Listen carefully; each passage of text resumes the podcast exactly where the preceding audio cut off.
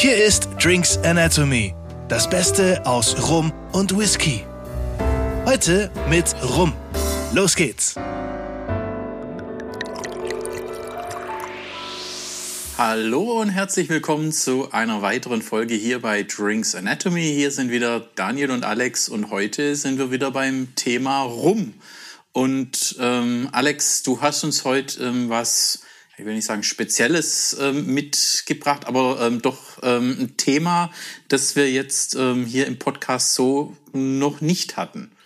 Ja, ich habe heute eigentlich ähm, ein Thema mitgebracht, was der was der Normalverbraucher am ehesten kennt, wenn es um Rum geht, vermute ich mal, weil das der Rum ist, der am meisten in die Cocktails geht. Ähm, heute ein weißer Rum. Also wir schauen jetzt einfach mal. Sonst haben wir immer das Fassgelagerte, die schönen, cremigen, die, die auch eine dunkle Farbe haben äh, oder die beziehungsweise einfach irgendeine Farbe haben. Heute ist es ein ganz, ganz klares. Heute trinkt man einen klaren ähm, Muss man auch mal. Muss man auch mal machen, genau. Ähm, einfach mal, um zu schauen, was passiert denn eigentlich mit diesen Dingern? Also, wenn wir die ganze Fasslagerung, Fasseinflüsse, alles nicht dabei haben, was bleibt dann eigentlich oder beziehungsweise was kommt eigentlich frisch aus der Destille raus? Das ist ja dann das Ganze. Genau, das ist im Endeffekt alles, worum es geht. Also vielleicht ganz kurz zusammengefasst, was ist weißer Rum? Weißer Rum ist genau das Produkt nach dem Destillieren, das dann nicht fassgelagert ist und was man dann eigentlich frisch abfüllt und gerne in Cocktails, gerne mit frischen Sachen, gerne mit äh, ja mit mit allem Möglichen eigentlich trinkt. Also dann eben der Barbetrieb ähm, ist hier, aber eben auch, wenn ich ähm, damit irgendwelche zum Kochen vielleicht dann auch eher ähm, Kuchen backen, ähm, wo man überall rum verwendet, Sachen einlegen, dann eher äh, der White Rum, nicht der, der, der braune Rum. Da mache ich auch keinen Rumtopf, ähm, so dieses 50er Jahre Ding, irgendwie Früchte in Rum eingelegt. Ähm, sind wir eher auch beim weißen Rum. Genau, also hier sind wir einfach wirklich schön beim, beim weißen Rum, was ja mittlerweile, also wann trinkt man mal so ein direktes, nicht fassgelagertes Produkt? Also wir jetzt höchst selten. Also wir, wir tatsächlich. aber, wir ganz arg selten. Aber eben auch, ich glaube, da draußen eben, wer hat so irgendeinen ähm, Havanna Club oder ein Bacardi, so ein White Rum eben pur ähm, sich einverleibt, ist doch dann meistens irgendwie der Bacardi Cola oder ähm, der Cuba Libre oder was man damit, oder der Mojito oder was man damit eben immer mixt. Aber wirklich pur, glaube ich. Nee. Ähm, also viele von denen kannst du ja auch nicht so wirklich pur trinken muss man, Hauptsache knallt. Also P2 gibt's ja dann ganz viel auch in Heißgetränken. Das ist ja auch wieder interessant. Da sieht man dann auch mal, wie, wie ähm, flexibel auch so ein weißer Rum sein kann. Ähm, aber tatsächlich sind die meisten einfach, natürlich, weil sie keine Fassreifung, weil sie nicht diese Aromen mitbekommen haben, weil sie nicht lange ähm, da drin waren. Die haben nicht dieses Runde, dieses. Mh, hm, aber es geht auch anders. Und das ähm, wollen wir einfach heute ein bisschen zeigen. Ähm, wir haben ja den Vergleich auch, was ist ein frisches Destillat, Wodka, Korn? Ja, da haben wir auch die, eben die klaren, eben nicht fast gelagert. Genau, die klaren, aber Gin jetzt nicht. Das hat man ja dann äh, auch angedacht, aber Gin ist ja wiederum versetzt. Da haben wir den Korn oder den Neutralkot, der dann halt ja noch äh, mit den Gewürzmischungen da versetzt wird. Wacholder und dann, was sonst äh, noch was alles. alles reinkommt. Ähm, das ist natürlich was nochmal andere Baustelle. Ähm, jetzt auch nicht unsere Baustelle, nee, aber weißer Rum. Ja, klar, man muss jetzt auch zugute halten, so Bacardi oder ähm, Havanna Club oder so diese gängigen Weißen, die sind ja auch zum Mixen dann auch gemacht. Also Absolut. da denkt man auch nicht dran, dass man die pur trinkt. Also die sind genau. schon so konzipiert, dass die gemischt werden sollen. Aber es gibt eben auch weiße Rums, die durchaus auch mit ähm, einkalkulieren, dass man das auch mal pur trinken kann. Und so ein Beispiel hast du uns jetzt heute da mitgebracht. Genau. Und zwar habe ich den ähm, Bougainville oder wie auch immer man das, also ich vermute Bougainville, ähm, White Rum aus Mauritius ähm, und es ist ein Pure Single Rum. Und vielleicht können wir da gleich drauf eingehen. Ähm, Bougainville, was heißt das? Wie spricht man es aus? Deswegen habe ich es so ausgesprochen, weil es ist benannt nach Louis Antoine de Bougainville. Das war ein französischer Offizier, Seefahrer und auch Schriftsteller. Und wir haben ja auch auf dem, auf dem Etikett dieses äh, große Steuerrad eines Schiffes drauf. Und es war tatsächlich der erste Franzose, der die Welt umsegelt hat, von 1766 bis 1769. Also dort eben im Auftrag vom König, fahr einmal um die Welt, äh, entdecke für Frankreich neue Territorien. Australien war zu der Zeit noch nicht entdeckt. Ähm, also da durchaus auch noch Potenzial irgendwo Territorien ähm, da zu entdecken in der Kolonialzeit. Und ähm, ja, ähm, Bougainville, also auch Mauritius, ähm, eben da offensichtlich auch wohl vorbeigekommen. Ähm, und Scheint so. Ähm, die Destillerie, ähm, sehr auf der Flasche, ähm, die Oxenham Genau. Destillerie. Die Oxenham Distillery, die ist auch natürlich auf Mauritius. Und ähm, das ist ein Familienunternehmen in vierter Generation. Die machen auch relativ viel. Es gibt auch ganz, ganz viele Bougainville äh, Rums, die sind tatsächlich ähm, ja, gereift. Da gibt's auch einige, aber sie haben eben auch diesen schönen weißen Rum.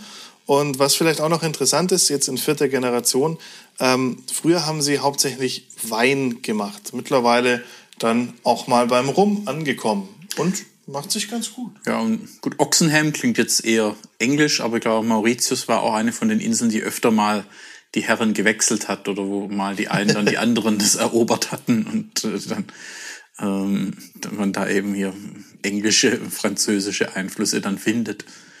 Deswegen Oxenham und Bougainville macht dann einen kleinen Knoten in die Zunge.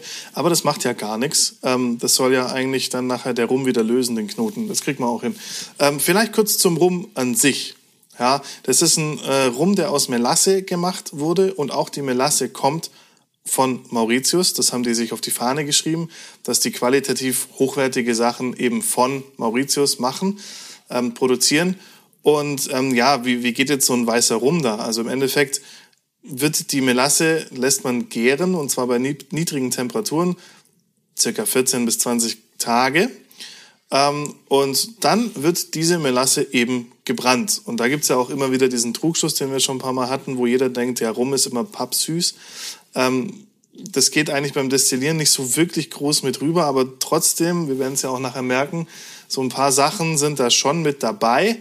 Ähm, Im Grunde nach dem Brennen von der Melasse wird das Ganze auf Trinkstärke herabgesetzt, verdünnt und dann ganz ohne Lagerung einfach abgefüllt. Wir sind hier also nicht in der Fasslagerung, wir sind hier auch nicht in irgendwelchen Stahltanks.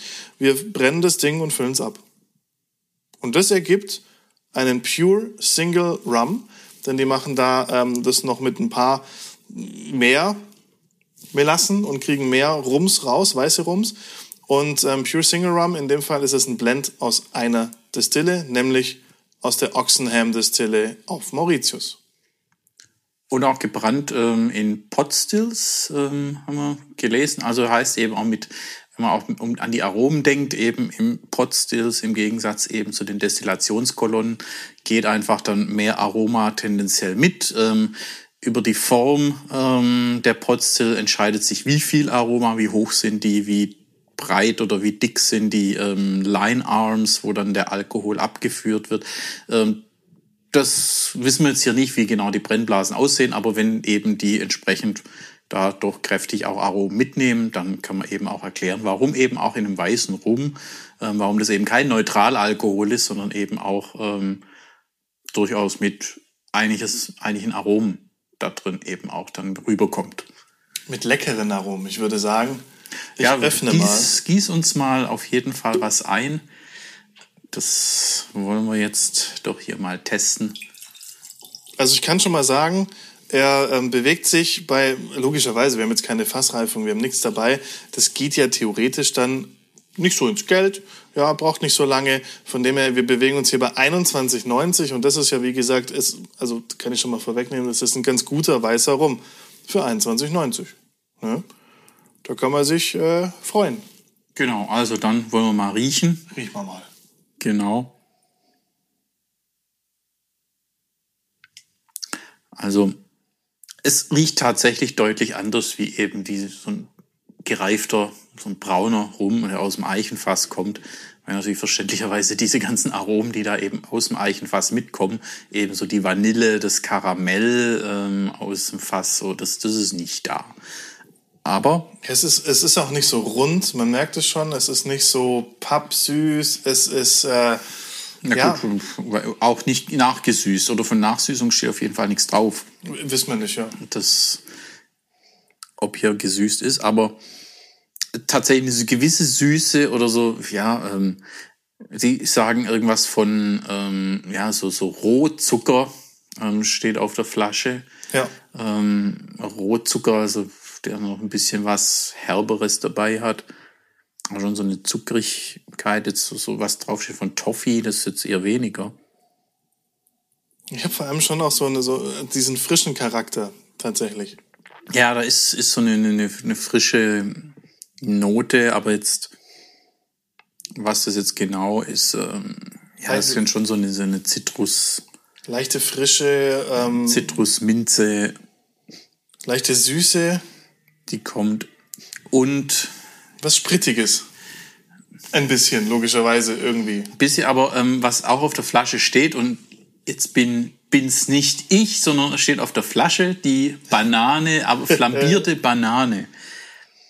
Und das kann vielleicht auch so ein bisschen, ja, das spricht, wenn du eine, eine Banane, wenn die so überreif ist, kriegt die auch so eine leicht Ja. vergorene Note. Und Ja. das ist genau das, was ich, was, was hier, glaub rauskommt, was die meinen, die sprittige Note, ähm, Eine Banane, wenn sie überreif ist, entwickelt ja auch Alkohol. ja, so ein, Ich weiß nicht, wie viel man da braucht, um blau zu werden, aber Äh, Vorher kriegt man, glaube ich, Verstopfung. Aber da haben wir hier also schon diese, ja, diese vergorene Banane oder ähm, ja, hier Bananenflambé steht hinten drauf. Aber ich glaube, das, das trifft schon. ja. Es gibt auch so einen tropischen Anstrich damit. Also da, diese. Aber was man sagen kann, es ist ein ganz, ganz, ganz anderer Charakter als das, was man sonst von Rum kennt. Auch Absolut. wenn wir jetzt alle anderen Rumsorten durchgehen, Rum Agricole oder einen starken Jamaika-Rum, der ähm, sehr würzig rüberkommt. Aber es ist was ganz, ganz, ganz anderes. Das ist ja auch was so aus dem, aus dem Fass dann auch ähm, und gut auch mit Brennereicharakter, aber so Würze, Gewürze finde ich jetzt hier nicht. Aber jetzt wollen wir probieren. Jawohl. Dann zum Wohl. Oh, das klang schön.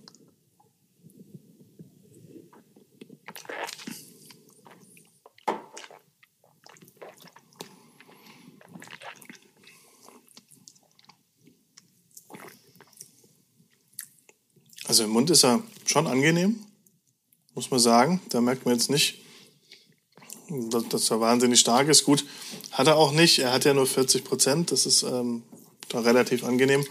Aber ich habe jetzt auch so eine, hinten am Gaumen eine starke Kokosnote. Mhm, tatsächlich. Und ähm, aber er erfüllt den Mundraum vorne sehr aus und da habe ich so eine diese tropische Note. Also es ist wirklich so ähm, an sich hat schon eine Note von so einem tropischen Cocktail. Also da sind so, so tropische Früchte, ähm, Ja. auch mit einer gewissen Süße, die eben da dabei ist. Dann eben diese Kokos. Also Also so ein Cocktail passt jetzt eigentlich da echt richtig gut dazu. Wie heißt denn der Cocktail, der mit, mit Kokos und, und äh, so, so gelblich? Hm, kommen wir nicht drauf, ne? Mai Tai hat aber, glaube ich, keinen Kokos. Nee, ich glaube nicht, aber irgendwie drei Rums, äh, drei Rumsorten, dann, die da drin sind. Bahama Mama.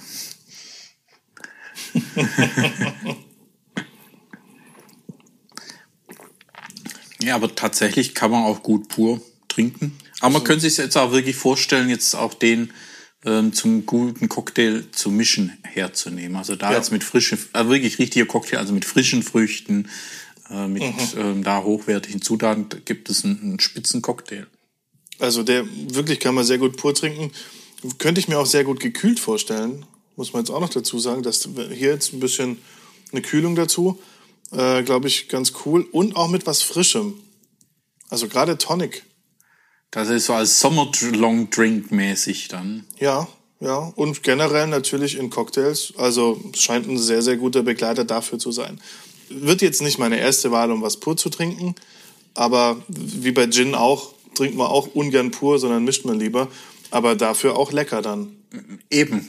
Und das ist, ist ja auch ein Qualitätssiegel oder ist ja auch ein Qualitätsmerkmal, wenn man ein Produkt hat, wenn man jetzt speziell eben was sucht, das man gut mischen kann, wo man eben gerade ähm, sommerlich ähm, tropisch angehaucht, irgendwelche ähm, Cocktails oder auch Nachtische, ähm, eben dieses Rumaroma hier mit dazu, eben in so einen Nachtisch, in so, so eine Creme oder irgendwas mit rein. Super. Macht Spaß, ist natürlich eine ganz ehrliche Kiste. Also da gibt's keine Nachsüßung. Da, also gut, das wissen wir jetzt nicht, aber mhm. es, es gibt halt, es ist das Destillat und fertig. Ja, also eben auch mal zu wissen, was ist denn das jetzt, wenn man jetzt eben immer eher den braunen Rum trinkt aus dem Fass raus, ähm, wie schmeckt das Ding eigentlich, bevor es im Fass war? Ganz genau. Also die, da habe ich auch einen schönen Vergleich und eben wenn Bougainville eben hier auch braune Rum, Rums, Rums, Rums. Äh, hat, äh, hat, kann man daher eben auch einen schönen Vergleich ziehen. Absolut. Also äh, super, super Thema. Ähm, scheut euch auch nicht mal einen weißen Rum zu probieren. Ich würde euch jetzt natürlich abraten, wenn das so ein 8-Euro-Teil ist. Aber wenn es ein bisschen besserer weißer Rum ist, gerne einfach auch mal so probieren. Ähm, und auch für Cocktails gilt immer, Qualität ist einfach toll. Und wenn ihr, wenn ihr da so ein günstiges Ding kauft, was einem schon die, die also beim Riechen die Nasenhaare wegätzt, obwohl es nur 40 Prozent hat, dann ist es vielleicht auch nicht gut, das zu trinken. Ähm, aber der hier, wie gesagt, 21,90 ist jetzt auch nicht die Welt, kann man super empfehlen für Cocktails und alles. Also scheut euch wirklich nicht, das auch mal so zu probieren. Ja, absolut. Beim zweiten, ich habe mir gerade noch mal so einen zweiten Schluck. Da ist tatsächlich auch so ein bisschen so Süßholz, Lakritze so in die Richtung. Also sind schöne Aromen drin. Jetzt kommt das Süßholz raspeln. Und ähm, dann, also lohnt sich das auch mal da durchaus mit dem da ähm, mal in Ruhe ein Glas zu trinken. Ich würde sagen, Schön. Freitag, das Wochenende steht bevor, Wetter ist noch okay. Bougainville. Bougainville in einen Cocktail packen und los geht das Wochenende. Genau. In diesem Sinne, ähm, genießt euren Start ins Wochenende und ähm, schaltet dann auch in zwei Wochen wieder ein. Dann sind wir wieder beim Thema Whisky. Und bis dahin, äh, gute Zeit, schönes Wochenende und alles Gute. Viel Spaß beim Trinken. Ciao, ciao. Und tschüss. Das war Drinks Anatomy. Vielen Dank fürs Einschalten und bis zum nächsten Mal.